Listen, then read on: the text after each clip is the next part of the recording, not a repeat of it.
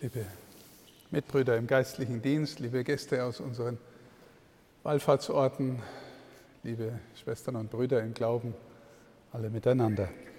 Die Texte des heutigen Gottesdienstes, dieser Liturgie, haben mir nahegelegt und ins Herz gelegt, dass ich mit Ihnen über zwei Dinge nachdenken möge, möchte. Das erste ist, was ist eigentlich Glaube?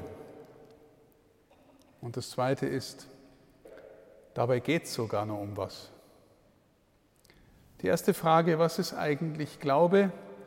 Wenn wir diesen Text, den wir in der ersten Lesung gehabt haben, aus dem Buch Jeremia, der ist sehr ähnlich wie ein Psalm, selig der Mann, der sich auf den Herrn verlässt, der ist wie ein Baum, der am Wasser gepflanzt ist, da gibt es Fruchtbarkeit. Wenn Hitze kommt oder Trockenheit, dann bleibt er fruchtbar dann hat er tiefe Wurzeln. Der, der sich nur auf Menschen verlässt, der ist verflucht, sagt dieser Text. Er stützt sich auf, auf schwaches Fleisch, ist wie ein kahler Strauch in der Steppe, der nie Regen kommen sieht, der im salzigen Land lebt, wo niemand wohnt. Also, hier ist es, die Wurzeln tief im Boden haben, deswegen fruchtbar sein. An anderen Stellen der Schrift ist der Glaube verglichen mit einem Mann, der auf Felsen sein Haus gebaut hat. Auch das ist ein Bild, das Jesus nimmt. Oder Gott ist für diesen Menschen wie eine feste Burg. Also dieses Thema Festigkeit, dieses Thema Halt, tiefe Wurzeln haben, das bringt das Evangelium und bringt das Alte Testament mit Glauben in Verbindung. Ich möchte es an einem Beispiel deutlich machen. Ich lebe in einer Generation, ich bin Mitte 50, da sind die Eltern so allmählich alt und gebrechlich. Und in meiner Generation erlebe ich auch, dass viele Menschen ihre Eltern verlieren, weil sie sterben, weil sie alt geworden sind und sterben. Und immer wieder, und das war auch meine Erfahrung, als vor über zwei Jahren meine eigene Mutter gestorben ist, immer wieder höre ich dann ein Wort wie, einer von meinen Eltern ist gestorben, das macht sowas wie, da zieht es mir den Boden unter den Füßen weg. Auch wenn ein naher Angehöriger, vielleicht der Ehepartner stirbt, es zieht mir den Boden unter den Füßen weg. Was will so ein Bild sagen? So ein Bild will sagen, es gibt wichtige Beziehungen in unserem Leben, die so stabil, so haltgebend sind, dass wenn die Person nicht mehr da ist, dass viel von diesem Halt, von dieser Stabilität, der Boden, auf dem ich stehe, verloren geht. Da zieht es mir den Boden weg. Auf einmal schwimme ich in meinem Leben weil das, was mir tiefen Halt, vielleicht auch tiefen Sinn gegeben hat, Orientierung gegeben hat, weg ist. Vielleicht fühlt man sich auch wie abgeschnitten, wie ein Baum, der keine Wurzeln mehr hat, der deswegen sich schwer tut, irgendwie auszustrahlen, in diesem Sinn, auch im sozialen Sinn, fruchtbar zu sein. Wir spüren, liebe Schwestern und Brüder, wie manche Beziehungen, die wir haben, so tief in unser Leben eingreifen dürfen, es ähm, auch umschließen dürfen, dass wir Boden unter den Füßen haben. Und wenn wir den Boden verlieren, dass wir dann ins Schwimmen kommen. Das ist gut und recht, so, weil wir von unseren Beziehungen leben, von unseren Beziehungsgefügen und Netzen, die uns Halt geben. Aber hier der Text sagt, wer nur das hat, das ist schwierig für den, weil natürlich der Text weiß erstens, dass Beziehungen innerweltlich mit Menschen vergänglich sind, weil Menschen weggehen, weil sie sterben, vielleicht auch, weil sie nicht treu sind, vielleicht auch, weil sie Verrat üben, wenn zum Beispiel Eltern sich ganz auf ihre Kinder verlassen und manchmal erleben müssen, dass die Kinder nichts mehr von ihnen wissen wollen. Dann sind sie allein, dann stehen sie da. Der Mensch, der sich nur auf menschliche Beziehungen verlässt, sagt das Evangelium, sagt dieser Text, der ist arm, der ist arm dran, der geht sogar hier so weit zu sagen, der ist verflucht. Also was wäre dann der Glaube? Mancher denkt sich, Glaube ist eine Form von Zustimmung zu einem Erkenntnisinhalt. Wenn wir am Sonntag im Gottesdienst das Credo beten, das Glaubensbekenntnis, dann sagen wir Sätze über Gott. Ich glaube an Gott, den Vater, den Allmächtigen, den Schöpfer des Himmels und der Erde. Und ich kann mit meiner Erkenntnis dem mehr oder weniger zustimmen. Ich kann sagen, ja, so ist es, das glaube ich. Da hat dieser Glaube eine kognitive Seite. Es ist ein Was-Glaube. Wir glauben etwas. Aber liebe Schwestern und Brüder, Sie alle wissen und wissen, dass wenn ich nur etwas glaube, das reicht noch nicht. Sie können sich vorstellen, dass jemand den kompletten Katechismus der katholischen Kirche intus hat, wissensmäßig, das Sortigsbuch, alles weiß und trotzdem noch keinen Funken Glauben hat? Also das Wissen ist die eine Seite, nicht unwichtig, aber die macht es nicht alleine. Wenn Sie letzten Sonntag in der Kirche waren, dann haben Sie das Evangelium von den Versuchungen gehört. Nee, das war vorletzten Sonntag, von den drei Versuchungen Jesu in der Wüste. Da wird Jesus vom Satan versucht und auf einmal merkt man, der Teufel kennt die, die Bibel. Wahrscheinlich kennt er sie auswendig. Er sagt zu Jesus, da steht doch in deiner heiligen Schrift, wenn du dich darunter stürzt, er wird seinen Engeln befehlen, dich zu behüten und auf ihren Händen zu tragen. Der Teufel weiß alles über den Glauben, über die Schrift. Oh. Aber sein Problem ist, er liebt nicht. Und jetzt sind wir bei dem Punkt, der dann viel entscheidender wird für das, was wir haben einen Was-Glauben, wir stimmen Inhalten zu. Und wir haben einen Wem-Glauben. Also ich glaube jemanden. Und sofort merken wir, liebe Schwestern und Brüder, wenn ich diese andere Gestalt jemandem in, mit hineinnehme, dann merken wir plötzlich, da geht es um Vertrauen. Ich glaube dir. Credere lateinisch kommt von cor dare, das Herz geben. Ich öffne mich auf dich hin. Ich vertraue dir. Ich gebe dir mein Herz. Ich mache mein Herz für dich auf. Und Sie ahnen, liebe Schwestern und Brüder, dass das Wissen und das Vertrauen, das geht auch noch einmal tief zusammen. Stellen Sie sich vor, Sie sind jung und wollen heiraten. Und stellen Sie sich vor, Sie haben einen Haufen Geld und Sie wollen, dass Ihr zukünftiger oder Ihre zukünftige Sie nicht wegen am Geld heiratet. Jetzt haben Sie sich jemanden ausgeguckt und denken, wenn der mich jetzt kennenlernt, der riecht sofort, dass ich ja Geld habe.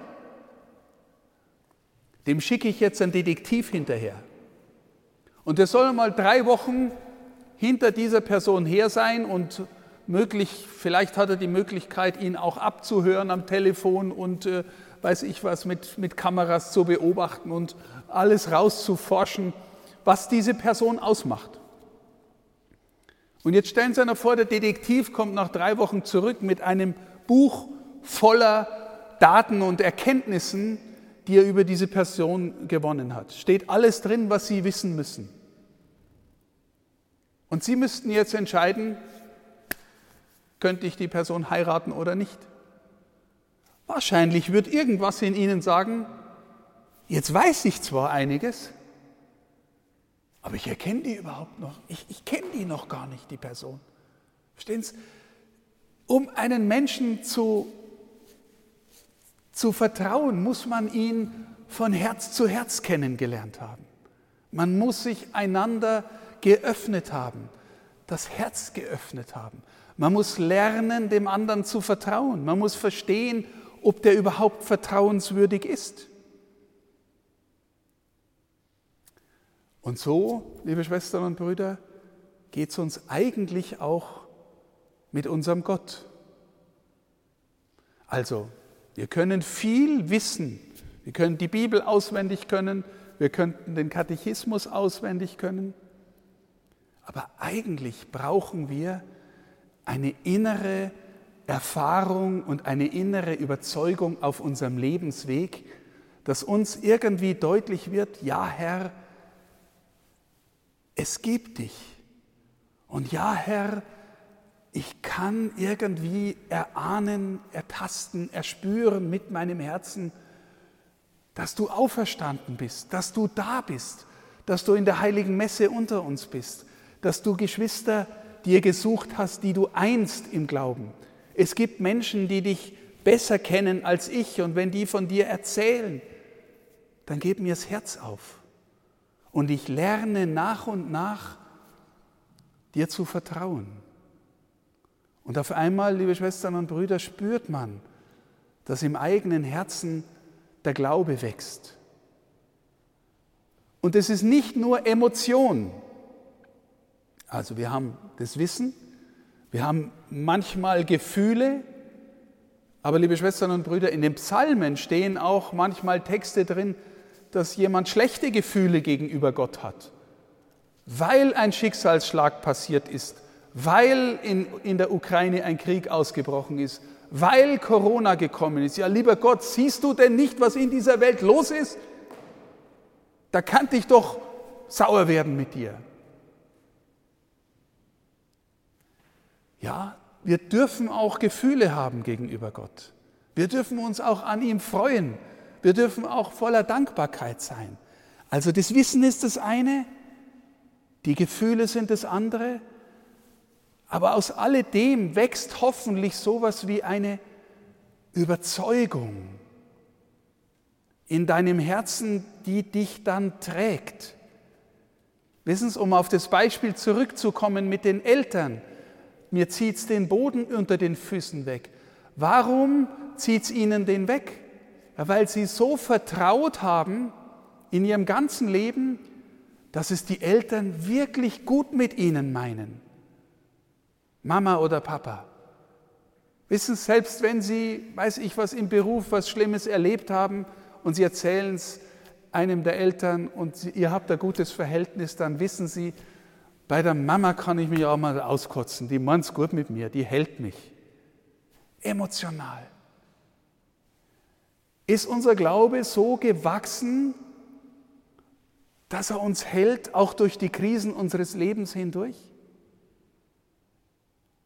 Das dürfen wir uns wünschen, danach dürfen wir uns sehnen. Es ist nicht egal, ob Sie einen flachen, oberflächlichen oder einen tiefen, starken Glauben haben. Und jetzt, man kann im Glauben wachsen, liebe Schwestern und Brüder. Man kann im Glauben wachsen. Unsere Kirche ist der Ort, der uns eigentlich hilft, im Glauben zu wachsen. Wir gehen zur Mutter Gottes, die ist die Mutter des Glaubens, die hat in allem zu ihrem Sohn gehalten. Wir gehen und empfangen die Sakramente, die dafür da sind, dass wir im Glauben wachsen. Wir nehmen Gott in uns auf im, im Sakrament der Eucharistie, dass er uns innerlicher wird, als wir uns selber sind. Warum? Damit wir einen Boden unter den Füßen haben, der uns trägt. Wir gehen zur Beichte und bekennen, dass wir uns immer wieder entfernt haben, dass wir uns an andere Dinge hingehängt haben, ähm, die uns wichtiger waren als Gott. Und wir spüren, Herr, na, das ist es doch nicht. Eigentlich will ich zu dir zurückkommen. Warum? Damit ich wieder Boden unter den Füßen habe. Damit ich getragen bin von meinem Glauben. Wir lesen das Wort Gottes, hoffentlich lesen wir es immer wieder mal und lassen uns hineinnehmen, zum Beispiel in Worte Jesu und versuchen zu verstehen, wer er ist, liebe Schwestern und Brüder. Wer ist Jesus? Sie kennen die Frage, die Jesus an Petrus stellt. Für wen halten mich die Leute oder an die Jünger insgesamt? Und die einen sagen, na ja, das ist der Prophet Jeremia oder Elia, der wiederkommen soll oder irgendeiner, irgendeine andere Figur. Was würden die Leute heute sagen in unserer Gesellschaft, wer Jesus ist? Ja, ganz ein besonderer war er schon gell, und irgendwie ein edler Mensch und so und ein Vorbild, ein Erleuchteter.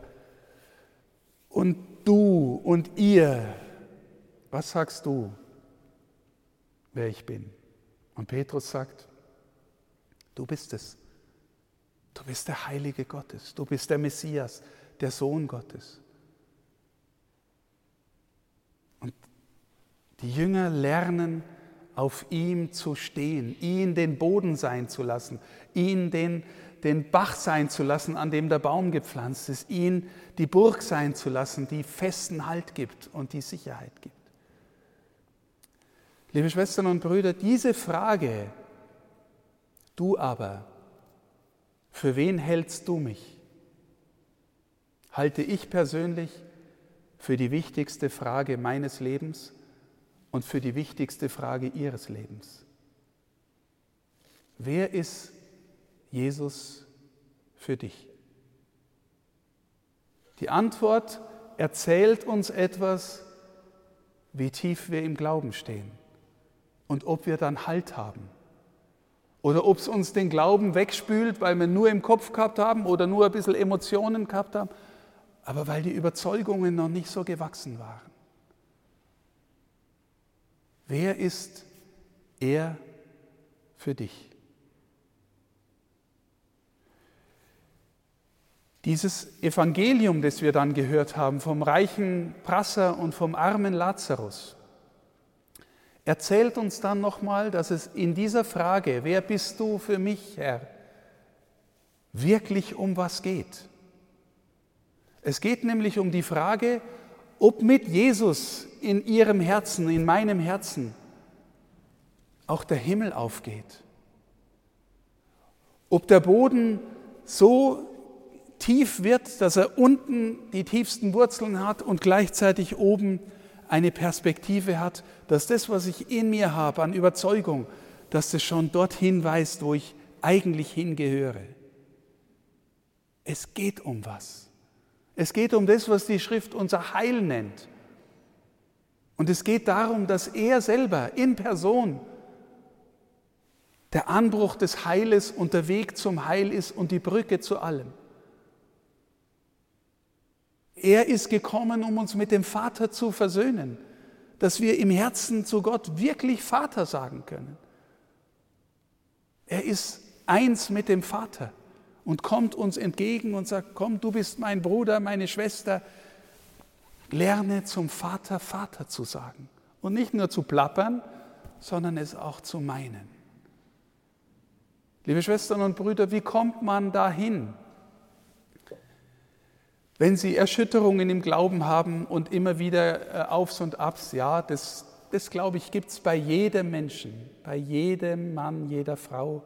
Aber es gibt auch die Möglichkeit darin zu wachsen.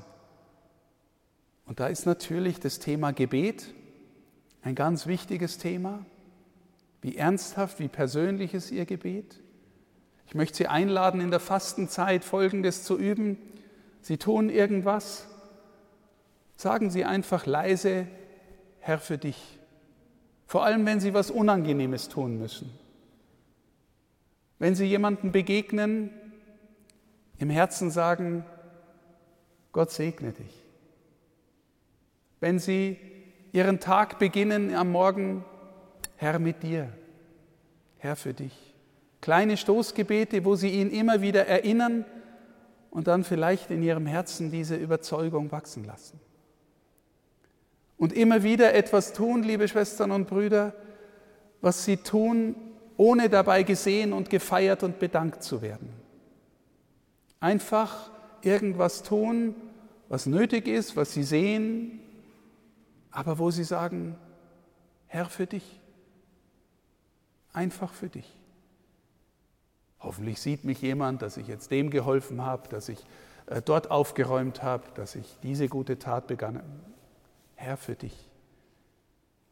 Warum ist es wichtig?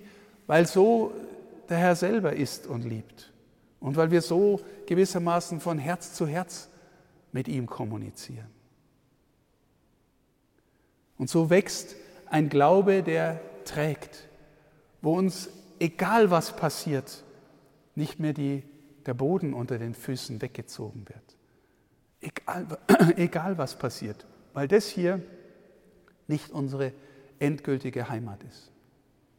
Ein letzten Satz, den ich Ihnen noch gerne mitgeben möchte, den habe ich erst vorgestern gelesen und der hat mich sehr berührt und angesprochen. Du bist geboren und gemacht, um Christus zu erkennen. Du bist geboren und dafür gemacht, Christus zu erkennen. Und mit erkennen meine ich jetzt nicht nur da. Wenn das da im Kopf befördert, dass das Herz weiter wird, wunderbar. Aber wenn Sie sich danach sehnen, Christus im Vertrauen zu erkennen, tiefer zu verstehen, wer er ist, sich berühren lassen von ihm, wenn sie ihn lernen zu lieben, dann können sie immer besser auch sagen, wer er für sie ist. Wir sind geboren, um ihn zu erkennen. Möge diese Fastenzeit uns helfen, ihn immer mehr zu erkennen. Und möge die Mutter Gottes uns bei diesem Weg und auf diesem Weg begleiten. Amen.